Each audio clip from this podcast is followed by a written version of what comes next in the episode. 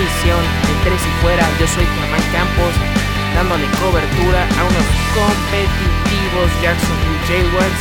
Como lo dice el título de este episodio, no están siendo como los pintaban y parece que le están tumbando el plan de tanquear por Trevor Lawrence al señor Khan. La culpa la tiene un coreback que fue seleccionado en la ronda 6 del draft del 2019, pero de eso hablaré un poquito más adelante. Sígueme en Twitter, arroba GKB90, GSAVE90, de igual manera la cuenta de arroba 3 y fuera Jaguars para analizar, para discutir lo que te pareció esta atípica semana 2 de la NFL, esta temporada 2020 que siguen lloviendo lesiones, para unos ya se acabó esta campaña, para otros estarán fuera desde una hasta seis semanas. Ojalá que todos estos jugadores tengan una pronta recuperación y los veamos muy, muy pronto sobre los emparrillados. Ya hablando acerca del duelo que tuvo la franquicia de Florida, partido divisional una vez más frente a los Tennessee Titans. 17 años sin ganar en esa cancha, ya llovió, pero en fin, las cosas empezaron cuesta arriba ya que Ryan Tannehill movió las cadenas de una manera efectiva y conectó con Juno Smith, su ala cerrada, quien está aprovechando la ausencia por lesión de su receptor AJ Brown que está evolucionando semana a semana, está tomando mucha más relevancia y se puede establecer como un tight confiable de aquí hasta que termine esta temporada. Touchdown. 7 a 0. De ahí, Garner Minshew entró escena, parecía que el empate parcial llegaba en un abrir y cerrar de ojos, pero no señor, sufrió su primera intercepción de la temporada a cargo del novato Christian Fulton, dejando a los de Nashville en una excelente posición de terreno. Y es que debo decirlo, ni en sus años con los Miami Dolphins había visto tan certero al mariscal de campo de 31 años, y ahora encontró a Corey Davis que está teniendo un vigésimo aire porque no sé cuántos ha tenido en su corta o larga carrera y colocó el 14 a 0 en el electrónico. ¿Qué estaba pasando? Me sentí como el dueño de la estación Panda en la película Guerra de Papás cuando Mark Wahlberg hace el jingle original. Santa Madre de Dios, no había acabado ni siquiera el primer cuarto. Con todo y eso, le pegaron en el orgullo al bigote más famoso de la liga y demostró que no solo sabe salir de la bolsa de protección para conseguir yardas por tierra, sino que también tiene potencia en el brazo, encontrando a DJ con un bombazo, señor bombazo, y gracias a ello el mostacho más adelante encontró en las diagonales a Tyler Eifert, el ala cerrada proveniente de los Cincinnati Bengals, consiguió su primer touchdown con el jersey de los Jaguars, el primero de muchos. Pero de nueva cuenta los Titans se fueron a la carga y repitieron la fórmula, pero no contaban con el primer sack en la carrera de Calavian Chason. Este novato está demostrando por qué lo eligieron en el draft del 2020. Poco a poco se está estableciendo en esa línea defensiva. Tiene mucho futuro. Lo que me llamó mucho la atención en el backfield de Jacksonville es que la Vizca Chenol Jr. también tuvo sus acarreos. O sea, está haciendo un flex ahí de corredor, receptor bastante curiosa y puede ser un arma bastante letal. Me recuerda un poco a lo que fue Divo Samuel en la campaña del 2019. Llegó un momento en que ambos equipos se nulificaron, series ofensivas demasiado cortas, pensé que se irían con ese marcador al medio tiempo, pero nah. llegó de nueva cuenta la conexión Tannehill-Smith para concretar una nueva anotación para Tennessee 21 a 7 y a pesar de eso, Minshew no se quedó con los brazos cruzados, comandó una serie ofensiva con menos de dos minutos en el reloj con el tridente de Chark, Chenault y Killan Cole que la temporada pasada no fue tan utilizado, ahora está siendo relevante en la ofensiva, quitándole el puesto completamente a Didi Westbrook que no se adaptó al esquema de Jay Gruden, una grata sorpresa. Al final de cuentas consiguieron un gol de campo por conducto de Josh Lambo y aquí voy a hablar de este señor que prácticamente nunca le he reclamado porque es un kicker muy efectivo. Pero qué rayos quiso hacer con esa patada corta. Fue una versión igual o peor que lo que se presenció en el Falcons contra Cowboys. ¿Qué le pasó por la cabeza a los equipos especiales? Le regalaron todo el campo a los Titans. ¿Y qué pasó? Stephen Gostkowski no te perdona y capitalizó con un field goal. Esas cosas yo creo que se tienen que ir puliendo, viendo qué es lo que más conviene. Pero era patea largo, rodilla en tierra, se acabó. Vamos a ver qué, qué se puede hacer en la segunda mitad.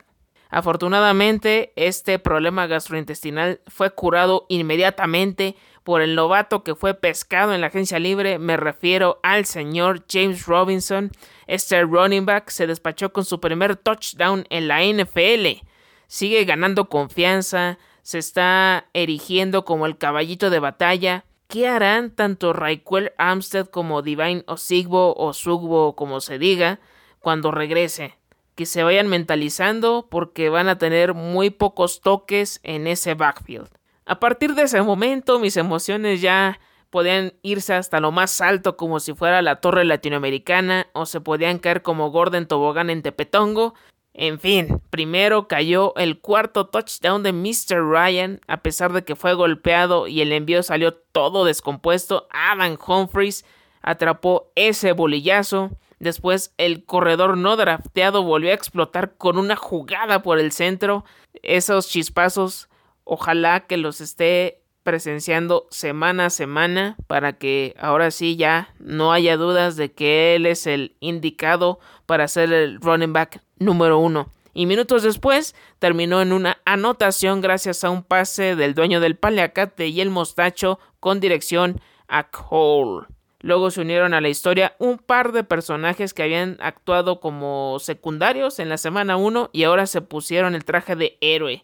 El elegido en la sexta ronda del draft del 2019 involucró al wide receiver Chris Conley y al running back Chris Thompson para que Jacksonville pudiera empatar el encuentro. Si hubiera público en ese momento, valdría oro con la atención de toda la afición.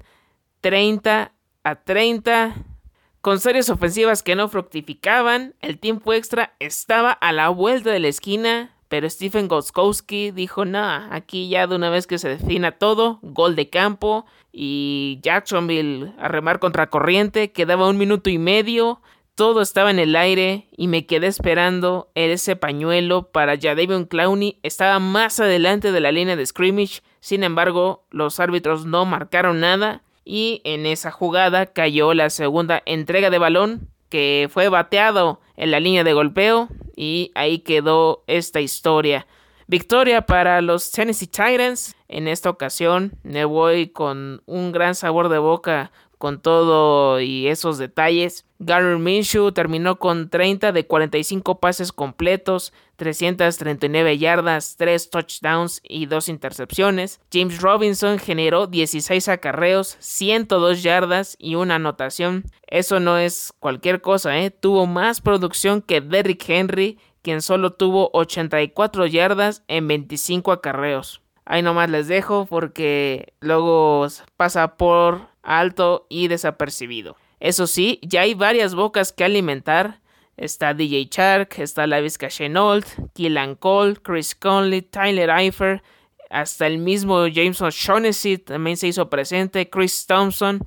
Y está dando de qué hablar esta ofensiva. Ya está en algunos equipos de fantasy, estos elementos ya están siendo buscados en waivers. Para que vean de lo que es capaz el bigote más famoso de la NFL. La defensiva tiene que mejorar muchísimos detalles, pero dentro de lo rescatable es que pudieron contener a uno de los running backs más dominantes de la liga. Muy bien ganado, felicidades a Alberto Romano de Tres y Fuera Titans, disfruta del triunfo y ya nos veremos en el próximo partido de la temporada en casa de los Jaguars.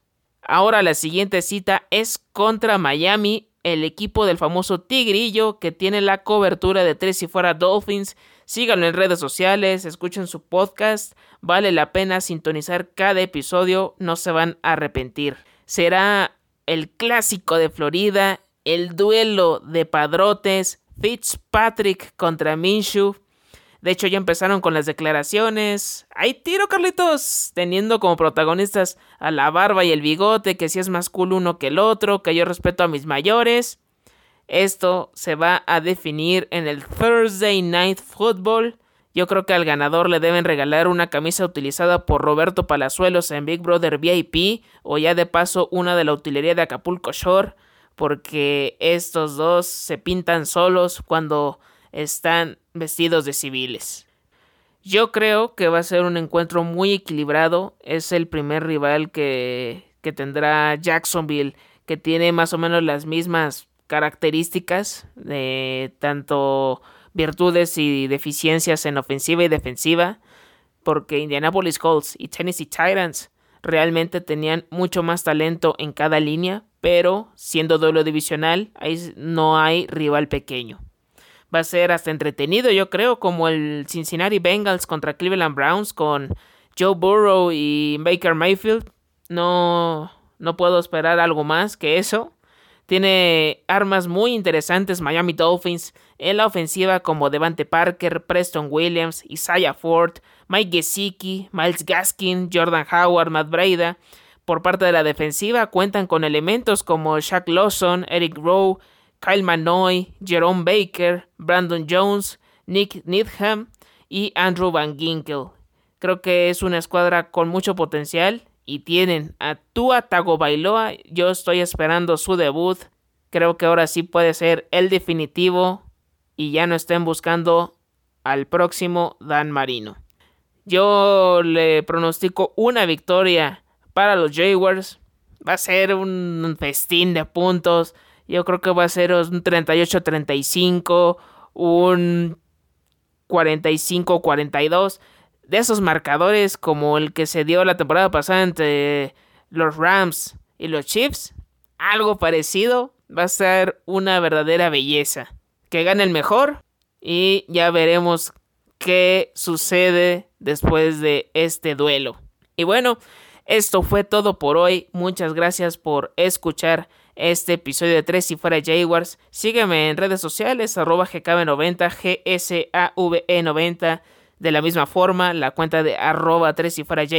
También háganlo con 3 y fuera en todas sus plataformas, Facebook, Twitter, Instagram, YouTube y por supuesto el portal para que estés bien informado de todo lo que pasa en la NFL. Deja tu crítica en Apple Podcast. Continúa sintonizando este programa por Spotify, por TuneIn y otras plataformas más. Nos escuchamos muy pronto. Hasta la próxima.